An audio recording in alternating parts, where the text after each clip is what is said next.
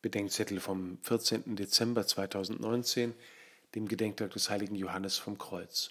Lukas 14, 25 bis 33. Die Lesungstexte vom Gedenktag des heiligen Johannes vom Kreuz sprechen von der Kreuzesnachfolge und geben uns eine Gelegenheit, über das Kreuztragen zu sprechen. Warum gehört das Tragen des Kreuzes überhaupt so prominent wie missverständlich zum Christsein dazu? Einfach deshalb, weil es zum Leben dazu gehört. Die Botschaft ist, nimm dein Kreuz, stell dich deinem Schmerz, deiner Schuld, deinen Verletzungen und trage sie. Nicht lauter Kreuze, nicht alle anderen Kreuze, sondern deines. Und, war es das schon, Christsein als Welttauglichkeit? Nein.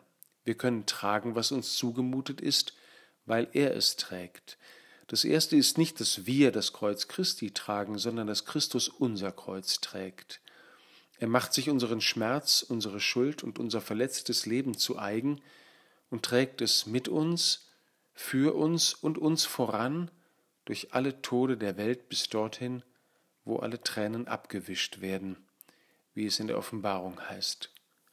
Und schließlich geschieht auch das Umgekehrte, wo wir uns in der Annahme unseres eigenen Kreuzes mit dem auferstandenen Kreuzträger der Welt verbinden, dort beginnen auch wir sein Kreuz zu tragen, das Kreuz um seines Namens willen, das Kreuz seines Mitleidens mit unseren Brüdern und Schwestern, das Kreuz der verratenen Liebe, das Kreuz der Verfolgung, das Kreuz der Gemeinschaft mit den Armen und Kranken, mit den Kleinen und unter die Räder gekommenen.